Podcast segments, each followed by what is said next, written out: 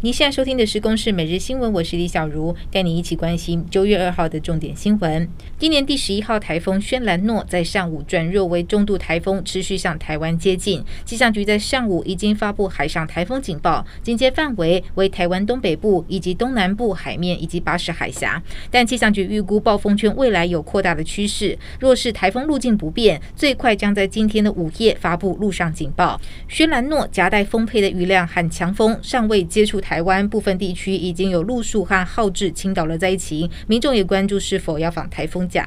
陆军金门防卫部昨天中午击落一架进入狮屿禁限制水域上空的不明民用空拍机。中国国台办批评民进党借机炒作极其荒唐可笑。不过，行政院长苏文昌今天表示，不管哪一国的飞行器未经允许擅入国境，一再警告不离去，一定会依国际规范来应处。这次击落进入金门的无人机，是一再忍耐警告之后的最适当做法。前工程会委员长石木清与欧茂忠不当接触案，惩戒法院职务法庭一审认定石木清透过配偶买进联亚股票有违失，罚俸一年。职务法庭二审今天改判撤职，并且停止任用一年，全案确定。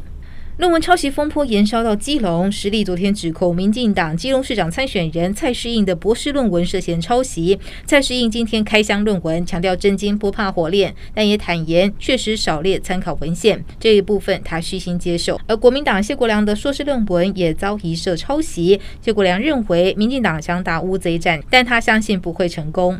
花莲港警接获民众报案，有一名身心障碍女子被诈骗到柬埔寨，至今下落不明，并侦查破获，透过网络诱骗民众到柬埔寨的人口贩运集团，逮捕陈姓和付姓两名干部，受害人数逾二十人。陈付两人在交保之后，另因为涉嫌其他的人口贩运案，由新北警带回侦办。美中科技角力大战持续升级，美国官方再度出手，要求自家两大绘图晶片厂商辉达与超微停止向中俄出口高阶运算晶片。辉达和超微星期三证实收到禁令，股价也跟着下跌。中国外交部则抨击美国搞技术封锁，一定会以失败告终。